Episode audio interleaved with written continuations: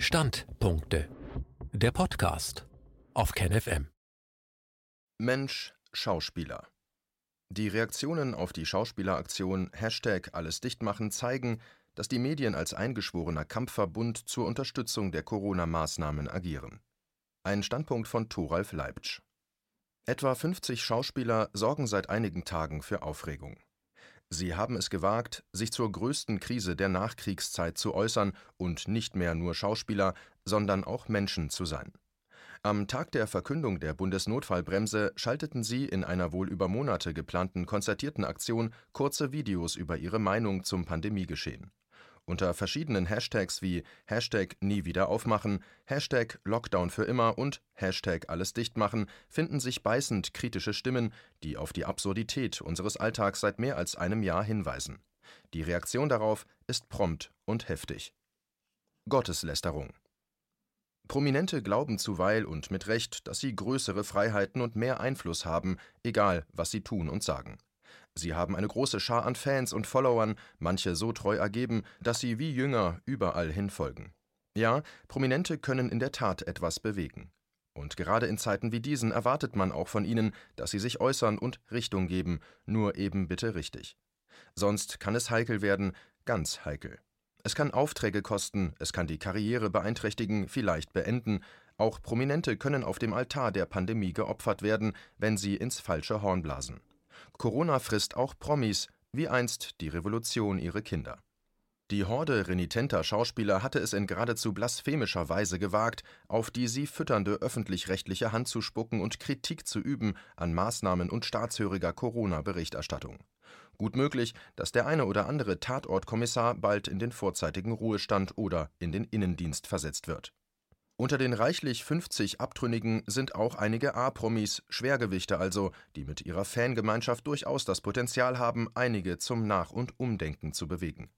Das könnte gefährlich werden für die Verantwortlichen in Politik und Medien zu den VIPs unter ihnen gehören sicher der gebürtige Dresdner Jan-Josef Liefers und dessen Stiefbruder Martin Brambach, der begnadete Ulrich Tukur, dessen Film und Fernsehschaffen Seiten füllt, ganz abgesehen von unzähligen Auszeichnungen und einer beeindruckenden Diskografie.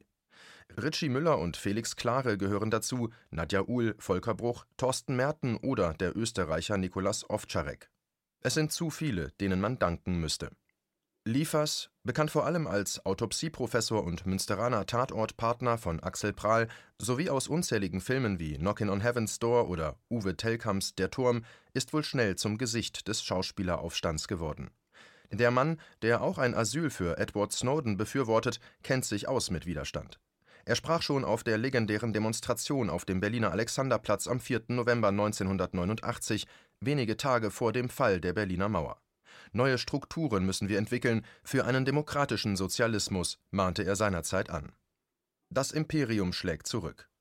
Das WDR-Infotainment-Magazin Aktuelle Stunde zeigte exemplarisch, wie man mit solch widerborstigen Frechdachsen aus dem eigenen Stall umgeht.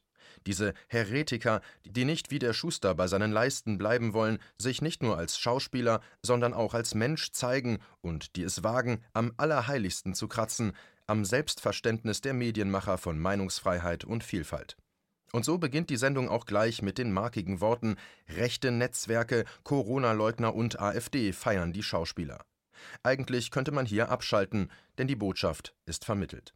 Dann wird der allseits bekannte Medienjournalist Stefan Niggemeier zitiert, der sich über die eklige Ironie empörte. Das musste mal gesagt werden, denn Niggemeiers Stimme hat Gewicht. Nicht gesagt werden musste, dass der Zuspruch auf der Webseite und der Ansturm auf selbige so überwältigend waren, dass sie zusammenbrach. Nach Niggemeier kommt ein Spezialist zur Deutung der unfassbaren Vorgänge zu Wort. Der Medienwissenschaftler Alexander Sengerlaub. Dieser verkündet dann in Trainingsjacke und Mütze vor seinem Laptop sitzend, wie, Zitat, stumpf und einfach formatiert, Zitat Ende, die Auftritte der Schauspieler doch gewesen seien nicht nur inhaltsarm, sondern auch künstlerisch minderwertig. Sängerlaub, dessen utopisches Politikmagazin Carta Demos Wikipedia zufolge das erste deutsche Politikmagazin ist, das dem konstruktiven Journalismus zuzuordnen ist, aha, jetzt wissen wir es, und dass es sich zur Aufgabe macht, komplexe politische Themen politikverdrossenen Menschen zugänglich zu machen, ist auch in leitender Funktion beim Berliner Think Tank Stiftung Neue Verantwortung aktiv. Er veröffentlichte dort Studien über Fake News und unsaubere journalistische Arbeit sowie, kaum überraschend, über Rechtspopulisten. Zuletzt war er als Experte für den Bundestag zum Thema Meinungsbildung und Meinungsmanipulation aktiv. Keine Frage, der Mit-30er Sängerlaub ist trotz seiner bescheidenen Lebenserfahrung der Spezialist fürs Mediale schlechthin. Und so einer hat dann auch zur Schauspieleraktion erhellende Gedanken. Zitat als ob es so eine Art Meinungskorridor gibt in den Medien, die alle über das Gleiche berichten, als ob es keine Kritik im Land zur Pandemiebekämpfung geben würde, das ist ja alles nicht der Fall. Zitat, so Sängerlaub. Die Videobotschaften würden, Zitat, der Komplexität des Themas gerade nicht so richtig gerecht. Zitat Ende. Aber vermutlich liegt es am schlichten Naturell und dem begrenzten Intellekt von gestandenen Persönlichkeiten wie Ulrich Tukur oder Jan-Josef Liefers, die Komplexität der Pandemie nicht in einem Zwei-Minuten-Video zu ermitteln. Als nächstes äußert sich die Politik.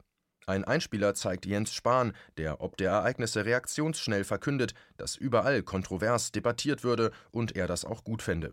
Dass wir schließlich in einer Demokratie leben und nicht in Weißrussland und dass freie Meinungsäußerung zu unseren freiheitlichen Werten und Grundrechten gehöre, hatte er nicht ausgeführt. Üblicherweise kommt so ein Satz meistens noch im Anschluss. So was passiert, wenn man den Schauspielern das Drehbuch wegnimmt. Viele aus der Showbranche, wie viele weiß man nicht, aber ganz gewiss sehr viele, kritisieren natürlich die Aktion. Stellvertretend kommt der, wie zuvor schon Niggemeier und Sängerlaub, allseits bekannte Regisseur Adolf Winkelmann zu Wort. Der weist für alle, die es noch nicht wussten, darauf hin, dass Schauspieler ja üblicherweise einen klugen und durchdachten Text bekämen, den sie dann auswendig lernen würden. Aber wehe, sie bekämen diesen Text nicht mehr und äußern sich womöglich als freidenkende Subjekte selbst. Dann könne es eben schlimm werden. Sowas passiert, wenn man den Schauspielern das Drehbuch wegnimmt, konstatiert Winkelmann. Ab Minute 4 wird dann Jan-Josef Liefers zur Grillparty der Aktuellen Stunde zugeschaltet. Kollegenschwein Liefers. Ich will ehrlich sein mit Ihnen, beginnt Moderator Martin von Mauschwitz das Interview. Wir haben uns heute geärgert über Sie. Als würde er mit einem unartigen Kind sprechen, das seine Hausaufgaben nicht gemacht hat. Seit 14 Monaten, so Mauschwitz, würde ein Riesenteam von vielen guten Leuten bis zur Erschöpfung arbeiten, um die Menschen im Land über die Pandemie möglichst gut zu informieren. Und nun käme er daher, Liefers, ausgerechnet Liefers, der Börne aus dem Tatort, der allseits beliebte Schauspieler, der WDR-Kollege quasi. Und der würde das nun alles in den Dreck ziehen, alle seien gleichgeschaltet und regierungstreu, wie käme er denn dazu? Liefers versucht zu erklären, aber es gelingt ihm nicht, den Finger aus der Wunde zu bekommen, die er den Medienmachern offensichtlich zugefügt hat. Denn die fühlen sich zu Unrecht angegriffen, jeden zweiten Tag kämen Kritiker zu Wort, die Regierung würde doch so hart kritisiert. Im Übrigen sei es auch nur die eine Sache, dass wir jetzt in den Medien bisschen sauer sind über sie, so Mauschwitz. Viel schlimmer ist ja etwas anderes. Mit dem Video bedienen sie ja auch exakt das Narrativ, die Erzählung der Corona-Leugner und dieser rechtsextremen Lügenpresse-Schreihälse, und die feiern sie jetzt im Netz richtig ab. Und setzt vorwurfsvoll nach: Sind sie wirklich so naiv? Einfach nur naiv. Nach dem Motto Im Stehen pinkeln macht man nicht, denn das hat auch Adolf Hitler gemacht, werden Liefers und Kollegen nun klar verortet. Oder zu ihrer Entlastung zumindest als Naivlinge hingestellt, doch der so angegriffene wehrt sich. Schauen Sie, Jetzt sagen Sie naiv zu mir. Wissen Sie, wann das letzte Mal jemand zu mir gesagt hat, Sie sind naiv? Das war ein Mitglied des Zentralkomitees in der DDR, in der Schauspielschule. Da sind wir weit von weg, unterbricht ihn der Moderator. Aber so war's, ja, fährt Liefers fort. Die Frage klingt genau so. Ich wollte es einfach mal sagen. So weit weg davon scheinen wir dann doch nicht mehr. Die erschreckende Erinnerung wird aber nicht weiter vertieft, derartige Parallelen will man auch nicht hören. Die sind fehl am Platze, daher gleich wieder zurück zum willkommenen Framing, das jedem droht, der fundamentale Kritik übt. Sie haben es doch mit dem Video bedient. Sie haben es doch mit dem Video bedient. Kommt der Vorwurf gleich doppelt und nachdrücklich, als würde er sonst den störrischen Liefers nicht erreichen können. Wir haben nichts bedient. Wir haben einfach unsere Sache gemacht, die wir machen wollten. Uns hat ja keiner aufgefordert. Könnt ihr uns bitte mal bedienen? Und fragt irritiert zurück, was ist jetzt der Vorwurf genau? Moderator Mauschwitz erklärt es ihm. Wenn man es genau so macht, wie diese sogenannten Querdenker es vorgeben, dann weiß man, was passiert, sprach es und wechselte zum nächsten Punkt. Die Intensivstationen und die vielen hart arbeitenden Menschen, die einfach nur verhöhnt wurden, denn was anderes als verhöhnen ist es, wenn man denen sagt, ach guck mal, das sind ja so Untertanen. Gefährlich nicht, aber despektierlich. Der zunehmend verblüffte Liefers möchte wissen, wer denn das behauptet habe, bekommt aber dann klar vermittelt, dass sich diese Frage doch eigentlich erübrige. Das kommt in dieser Aktion in vielen, vielen Videos raus. Die Leute werden doch veräppelt, da müssen wir doch nicht drüber streiten, oder? So die klärende Antwort des WDR-Moderators. Nun, streiten will Jan Josef nicht, aber etwas besser verstehen möchte er schon, was sich im Hirn seines Interviewpartners und WDR-Kollegen abspielt. Finden Sie das so gefährlich oder despektierlich und dass man sowas nicht machen darf? Mauschwitz weist zwar dezent darauf hin, dass eigentlich er es ist, der hier die Fragen stellt, lässt selbige aber zu. Gefährlich ist das nicht, aber despektierlich schon, weil ich sehe, was auf den Intensivstationen passiert. Und da sind da ein paar wohlsituierte Schauspieler und die sagen, ach komm, wir hauen mal einen raus. Wie müssen diese Menschen sich fühlen? Das war jetzt mal Klartext. Also, wenn es der Münsteraner Tatortstar jetzt noch nicht kapiert hat, hat er nicht. Er ist verwirrt. Also hat das. Also jetzt bin ich ratlos. Ich kann Ihnen leider nicht mehr folgen. Wie bringen Sie denn das in Verbindung mit den Intensivstationen und der Arbeit, die die Menschen dort machen und den Patienten, die da liegen? Das verstehe ich überhaupt nicht. Die Corona-Maßnahmen, erklärt Mauschwitz nun seinem offensichtlich begriffsstutzigen Schüler, es geht ja um die Corona-Maßnahmen. Und wenn wir diese Maßnahmen nicht machen, dann laufen die Stationen da noch voller, sagt es und beendet das Kapitel mit dem schwierigen Fall. Erwähnen, sagen und benennen gestattet. Am Abend hat Liefers einen weiteren Auftritt. In der ARD-Talkrunde 3 nach 9 ist er zu Gast und mit ihm der frisch erkorene Kanzlerkandidat der CDU-CSU Armin Laschet.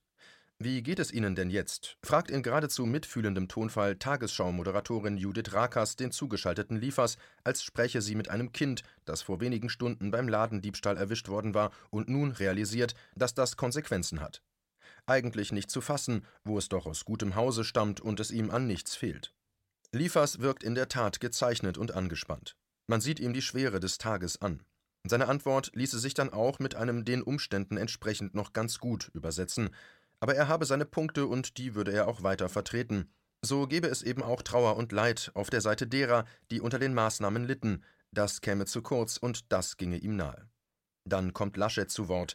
In gediegenem Tonfall zeigt er väterliches Verständnis für den verlorenen Sohn, es sei berechtigt, auch die anderen Opfer zu benennen, die Kinder, die seit über einem Jahr nicht richtig zur Schule gehen könnten, die Älteren, die in Einsamkeit gestorben seien, weil sie keine Besuche mehr empfangen konnten, die Suizidopfer. Ja, die müsse man auch erwähnen dürfen, das müsse man sagen dürfen in einem freien Land.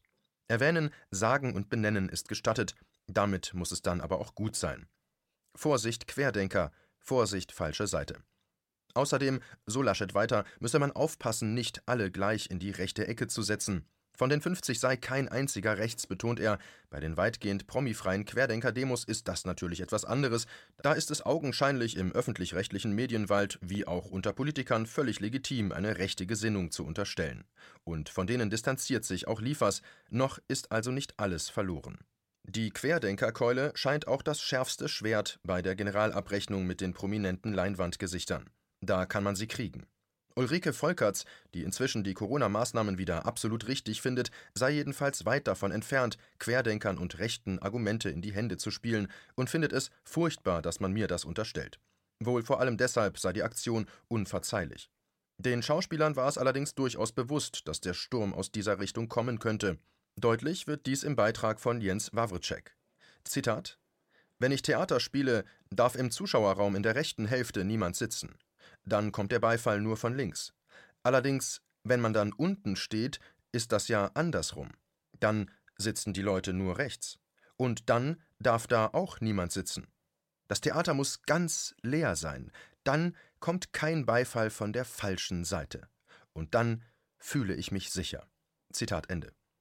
Auch Christian Erich hat in seinem Clip über den Beifall von der falschen Seite nachgedacht. Zitat Falls irgendwann die Theater wieder aufmachen, dann werde ich beim Theaterbesuch, wenn das Stück vorbei ist, aufstehen und ganz nach links rüberwandern. Und dann erst klatschen. Dann können alle ganz klar sehen, wo ich stehe.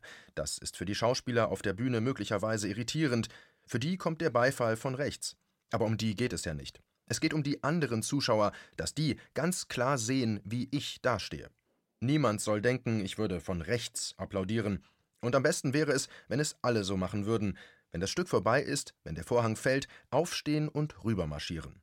Vielleicht können sogar die, die sowieso schon links sitzen, auch aufstehen, Als Zeichen. Und noch weiter nach links gehen, ins Foyer ausweichen. Dann können alle unmissverständlich richtig stehend klatschen.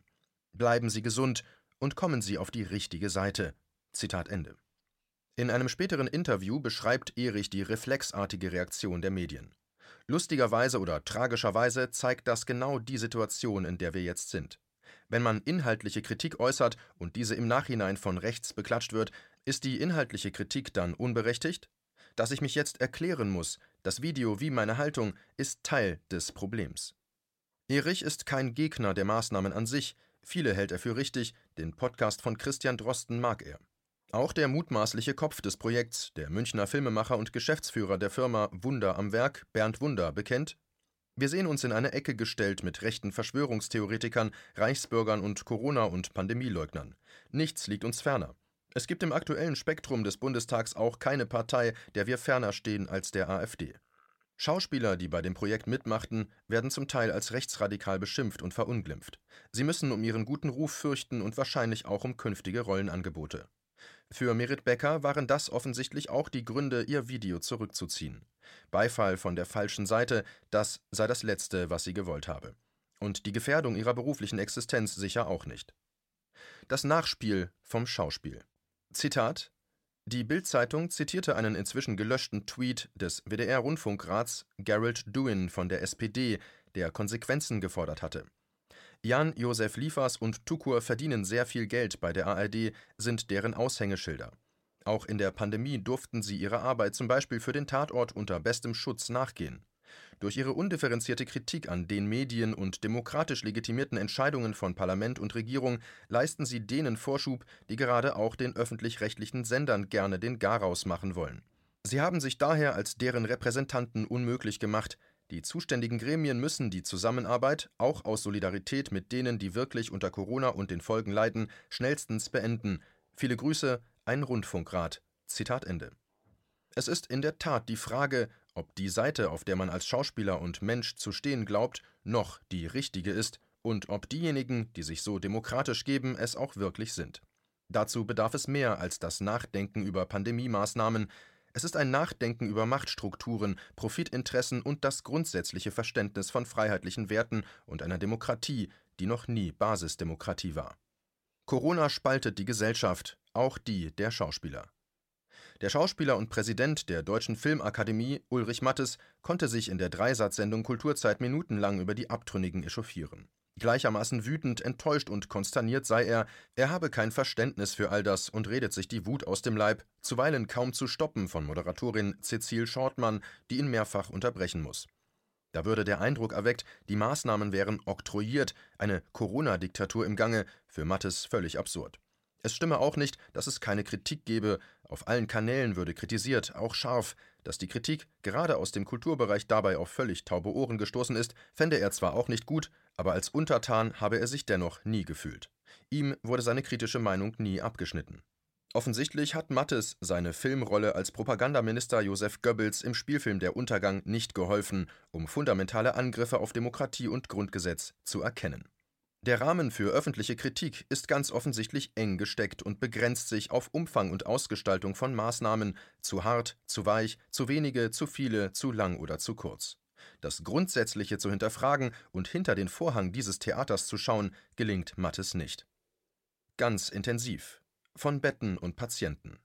Auch Mattes bemüht die angespannte Situation auf den Intensivstationen und die vielen Menschen, die gestorben seien, mehr als 80.000 inzwischen. Gerade angesichts dieses Leids empfinde er die Aktion als besonders zynisch gegenüber den Opfern, ihm käme dabei die Galle hoch. Dass die Situation auf den Intensivstationen keineswegs so prekär ist, wie sie uns immer wieder vermittelt wird, haben zuletzt Sarah Wagenknecht und vor allem der Journalist Robert Fleischer in beeindruckender Weise aufgezeigt.